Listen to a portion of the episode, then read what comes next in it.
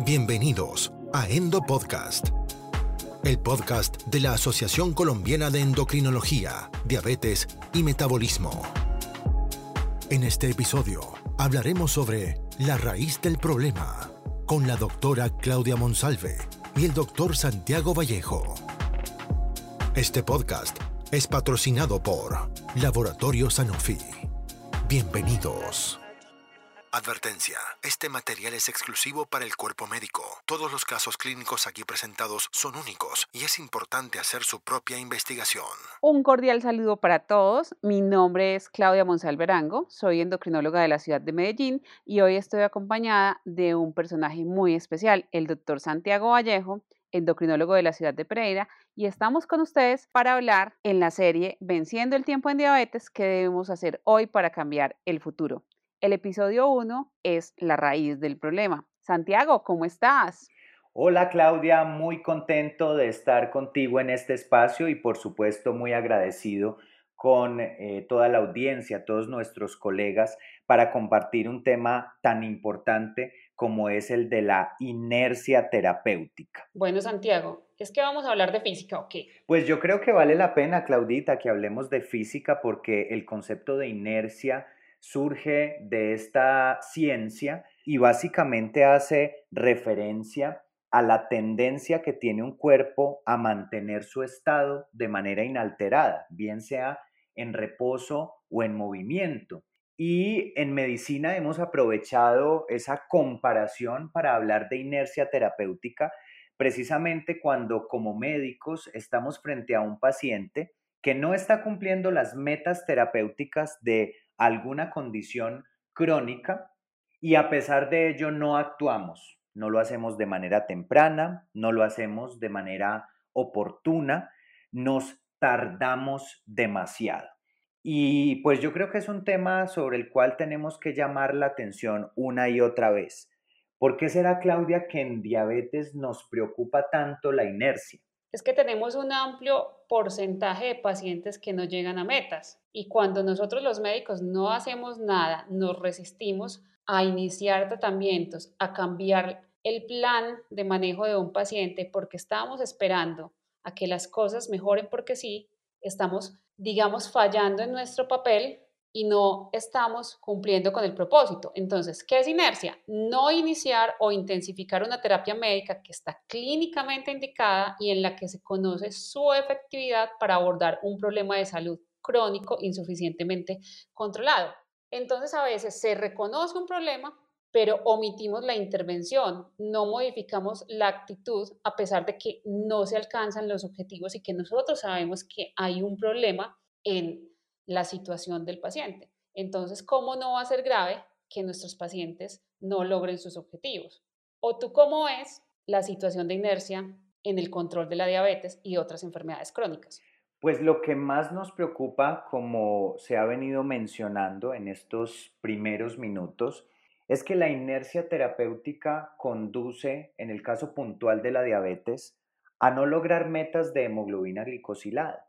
Y todos nosotros, quienes tenemos que ver con el control y seguimiento de personas diabéticas, tenemos muy claro que la meta de hemoglobina glicosilada tiene una razón de ser y es disminuir la probabilidad de ocurrencia de complicaciones crónicas de la enfermedad, tanto micro como macrovasculares. Entonces, no cumplir la meta terapéutica y no actuar frente a esa falta de cumplimiento de la misma, se va a traducir sin lugar a dudas en mayor tasa de complicaciones. La inercia terapéutica se traduce en morbi mortalidad. Y nosotros tenemos cifras incluso locales.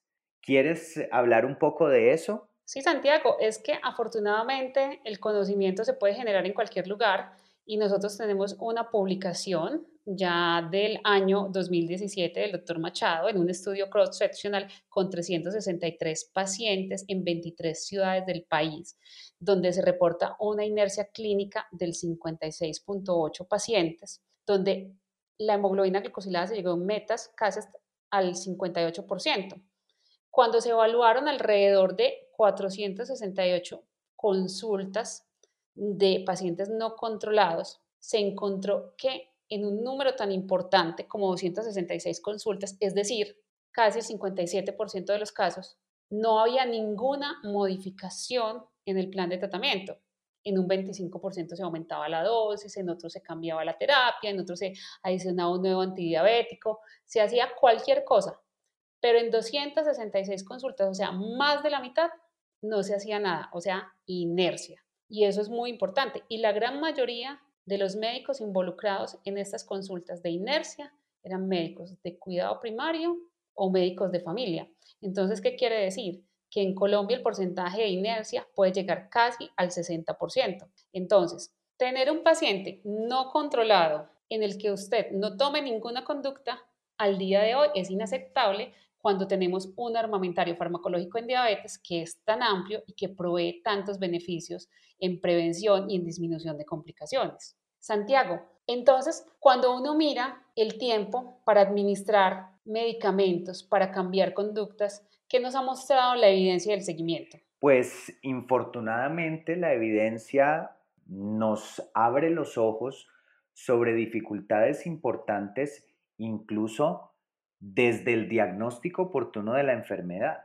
Recordemos que casi la mitad de las personas con diabetes mellitus tipo 2 están en la calle siendo diabéticas sin tener el diagnóstico. Entonces, ese es un primer punto y ese es uno de esos números importantes sobre los cuales me preguntas. Y allí principalmente el llamado de atención es tamizar oportunamente, diagnosticar cuando corresponde.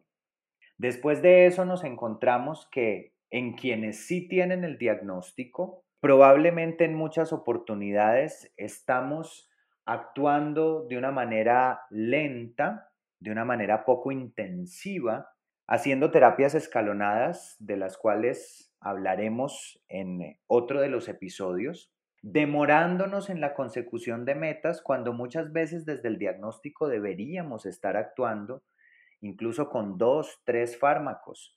Por supuesto, además de los cambios terapéuticos en el estilo de vida, que como siempre digo yo, no son negociables y deben hacer parte de las conductas terapéuticas. De esos diagnosticados, menos de la mitad, y ya tú lo decías, están logrando metas de hemoglobina glicosilada. Pero ahí quiero además que pasemos a un tema adicional y es que no hablemos de inercia, sino de las inercias en diabetes. Porque es que hasta ahora hemos mencionado la hemoglobina glicosilada, factor importantísimo, doctora Claudia, pero no es lo único, sobre todo al momento de determinar la prevención de episodios cardiovasculares y episodios renales. ¿Qué decir entonces de las múltiples inercias? Claro, es que tenemos que llevar al paciente a metas no solo de hemoglobina glicosilada, metas de presión arterial, metas de LDL, cumplimiento en el uso de estatinas cuando están indicadas, en el uso de ASA, en el uso de antihipertensivos y muchas veces no lo logramos. Las metas ideales en el paciente con diabetes son las del 50. 50% de pacientes con diabetes diagnosticados, 50% de pacientes tratados y el 50% de pacientes tratados que estén en metas. Pero cuando miramos incluso eh, los reportes de la cuenta de alto costo en Colombia, vemos que ni siquiera la mitad de los pacientes del país que tienen diagnóstico de diabetes se les hace la hemoglobina glicosilada y solo la mitad de los pacientes a los que se les hace la hemoglobina glicosilada cumplen la meta. Entonces, ¿dónde están los programas que tenemos eh, para evaluar esto? Entonces, yo creo que es importantísimo saber que cuando tenemos un paciente hay que hacerle el seguimiento oportuno. ¿Y cómo vamos a saber si está bien controlado? Haciendo hemoglobinas glicosiladas, glucemias, control de peso, midiendo el LDL, prescribiendo los medicamentos que sean necesarios de acuerdo al riesgo cardiovascular, porque hay que mirar, no todos los diabéticos tienen el mismo riesgo. Hay algunos que son de alto riesgo, otros de muy alto riesgo, incluso hay otros de riesgo extremo.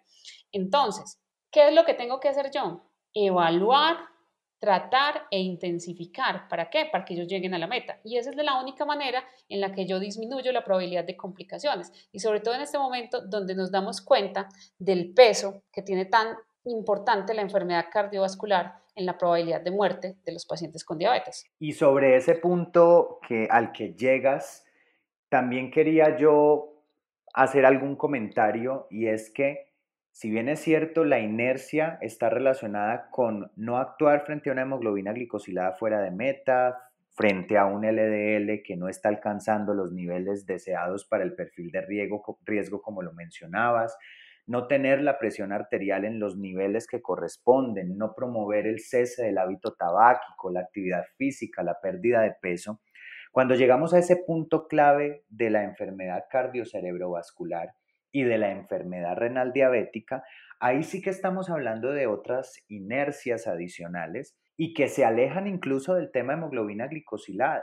El paradigma del tratamiento actual de la diabetes mellitus nos enseña, y así lo dice el algoritmo ADA-EASD más reciente, que independiente del valor de hemoglobina glicosilada, es decir, incluso quienes estén cumpliendo la meta, pero que tengan comorbilidades cardiovasculares ateroscleróticas, falla cardíaca con fracción de eyección disminuida o enfermedad renal diabética, deberían tener ciertos grupos terapéuticos como agonistas de receptor de GLP-1 con evidencia e inhibidores de SGLT2. Es decir, que ahí sí que estaríamos ampliando la inercia, porque muchos decimos estamos contentos con una meta de hemoglobina glicosilada, pero no cambiar terapias o no adicionar terapias también con evidencia de protección renal y cardiovascular es inercia. Y esto se va a empezar a ver reflejado también en los estudios a futuro. Quiero entonces que pasemos, mm, doctora Claudia, al tema de las barreras. Hasta aquí hemos hablado de la inercia existe, es preocupante, debemos trabajar en contra de ella, tenemos unas cifras que nos invitan a la acción, pero ¿cuáles son entonces esas barreras para poder llegar a un adecuado control metabólico? Es que empecemos hablando de quién son las barreras, quiénes son los factores o de dónde es el origen de la inercia o de dónde proviene, porque siempre hemos dicho es que tenemos un sistema de salud que es el que nos limita la prescripción del tratamiento de los pacientes, pero cuando se hacen las publicaciones y se revisa, dice el 30% proviene de limitaciones del paciente, un 20% del sistema de salud y un 50% de los médicos. Entonces, tenemos que empezar a ver de dónde vienen estas dificultades y hay que mirar cuál es nuestro papel como médicos y cómo contribuimos a los problemas de inercia o de barrera para hacer una adecuada práctica clínica. Y es que, por ejemplo, como médicos muchas veces tenemos barreras porque no tenemos fijas las metas de tratamiento o nos da miedo iniciarlo o tenemos dificultades para titular un tratamiento, llegar a la meta, no identificamos comorbilidades tan sencillas como una depresión o no tenemos cómo dar una cita o encontramos tiempo insuficiente, a veces somos más reactivos que proactivos, simplemente relacionamos el manejo solamente cuando ya hay una complicación y no actuamos hacia la prevención o subestimamos las necesidades del paciente. A veces las dificultades son más del sistema de salud cuando no hay guías, no hay registros, no se planean las visitas de una forma estandarizada, no hay un contacto activo con el paciente, no hay apoyo a las decisiones o no tenemos un manejo en equipo o no hay comunicación entre el médico y el sistema de salud y eso es más o menos un aporte del 20% de las barreras o dificultades que hay hacia la inercia. Y a veces hay dificultades de los pacientes cuando los mismos sujetos con los que estamos interactuando, que son esas personas que están sufriendo la enfermedad, tienen negación de la misma, no comprenden el estigma de la enfermedad o niegan que sea una enfermedad seria, no tienen educación, encuentran las dificultades de la polifarmacia, los eventos adversos, no tienen una comunicación adecuada con nosotros los médicos, no hay confianza con nosotros o tienen dificultades personales, abuso de sustancias, depresión, no logran cambiar los hábitos de vida o no consideran que la enfermedad sea importante porque no hay síntomas. Y vemos que muchas veces hay problemas de adherencia porque la polifarmacia hace que el número de medicamentos, los inyectables, las inyecciones, los efectos adversos como ganancia de peso, la hipoglucemia, el vómito, las náuseas, la cefalea, los eventos cardiovasculares, digan, no, yo que me voy a poner estos medicamentos, cuando uno tiene que hacerse glucometrías, cuando uno tiene un médico que no tiene adecuada comunicación y lo regaña, pues uno que dice como paciente, yo que me voy a estar tomando esto. Y adicionalmente, uno necesita que haya cosas que le ayuden a mejorar.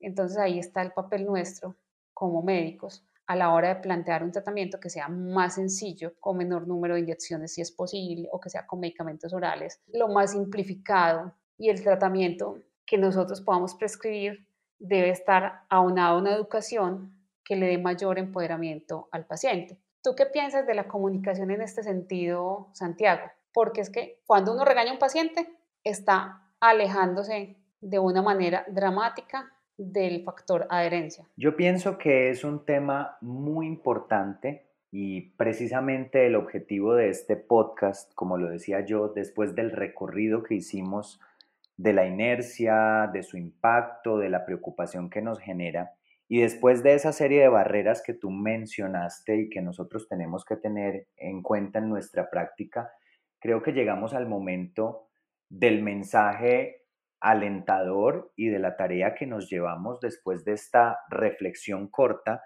pero muy sustanciosa, y es cómo vencer esas barreras y tú estás poniendo probablemente el elemento más importante de todos como lo es la comunicación. Los pacientes que cuentan con información adecuada proveniente de los profesionales de la salud van a tener menos necesidad de acudir a otras personas no expertas a recibir datos que probablemente sean imprecisos. El dedicar un espacio, un tiempo a discutir sobre la enfermedad, sobre sus complicaciones, sin generar terrorismo, siempre digo yo, siempre con la esperanza de que precisamente el control metabólico y la consecución de metas disminuye los eventos adversos, eh, la morbimortalidad y optimiza la calidad de vida es importante. La comunicación sobre los potenciales efectos adversos para que el paciente pueda estar preparado ante ellos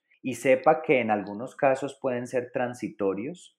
La comunicación sobre cómo emplear dispositivos de administración de medicamentos, por ejemplo, inyectables, la información que se brinda sobre automonitoreo, bien sea a través de las tradicionales glucometrías o de los más recientes sistemas de monitoreo, bien sea intermitente o continuo de la glucosa, las herramientas que se brindan para identificar, tratar y corregir la hipoglucemia. Y toda la información del plan de seguimiento que los pacientes deben recibir, con qué frecuencia acudir al oftalmólogo, cada cuánto hacer hemoglobina glicosilada, cómo asistir a la consulta con el reporte glucométrico y con los exámenes como corresponde. De manera que definitivamente la comunicación juega un papel absolutamente central y protagónico. Creo entonces que dentro de las soluciones, adicionalmente, está que hoy en día tenemos la fortuna de tener un menú mucho más amplio de terapias que son mejores, más potentes, más seguras. La educación, ya lo mencionábamos, es fundamental. El trabajo en equipo, no ser nosotros solos frente al paciente, sino una serie de profesionales y allí incluir a los educadores, las educadoras, al equipo de salud mental, también la selección de algunas terapias más amigables con dispositivos que sean más fáciles de utilizar, entre otras cosas. Creo que estos son los mensajes grandes que tenemos que tener en cuenta al momento de combatir la inercia terapéutica y de vencer esas barreras que hemos mencionado. Le doy entonces paso, doctora Claudia, para que ya nos regale ese mensaje final de este podcast, inercia terapéutica y barreras para el control. Realmente la comunicación asertiva, la empatía, como esa intención de comprender los sentimientos y las emociones del otro, en este caso, las sensaciones y todo lo que tiene en su mente un paciente que vive con la diabetes, es lo más importante la influencia que nosotros tenemos en un paciente y lo que los pacientes influyen en nosotros es fundamental para que entendamos esa relación circular que hay entre ellos y nosotros. Esa es la mejor manera de hacer un aporte positivo, ya que los pacientes no viven en función de la diabetes. Probablemente seamos nosotros como médicos que estamos estudiando todo el tiempo. Ellos tienen una vida normal y nuestro papel es hacer que esa vida sea cada vez de mejor calidad que no tenga complicaciones y que no tengan miedo de sus tratamientos.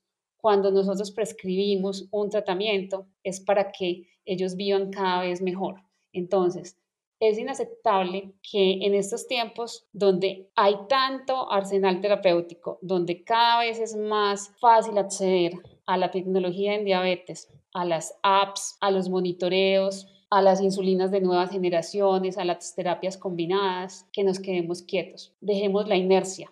Lo contrario a la inercia es el movimiento. Movámonos en un paso cada vez más adelante para que el paciente con diabetes esté controlado, que tenga calidad de vida y viva mejor.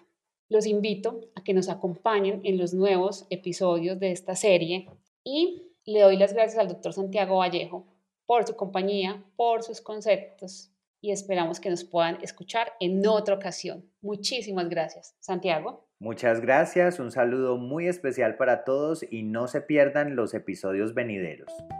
Información dirigida al profesional de la salud, únicamente de carácter médico-científico. Sanofi no recomienda indicaciones que no estén contenidas en la información para prescribir aprobada de sus productos por la entidad regulatoria en cada país. Cualquier indicación off-label mencionada será con el único objetivo de intercambio científico y no representa una promoción. Mayor información a disposición en el Departamento Médico. Este es un material con código de aprobación MATCO 2103582, agosto 2021. Esto fue Endo Podcast. Los invitamos a conocer más contenidos en la web www.endopodcast.org y suscríbase al newsletter. Síganos en nuestro Instagram, arroba Endocrino. Nos reencontraremos brevemente en una nueva dosis de Endo Podcast. Gracias por escucharnos.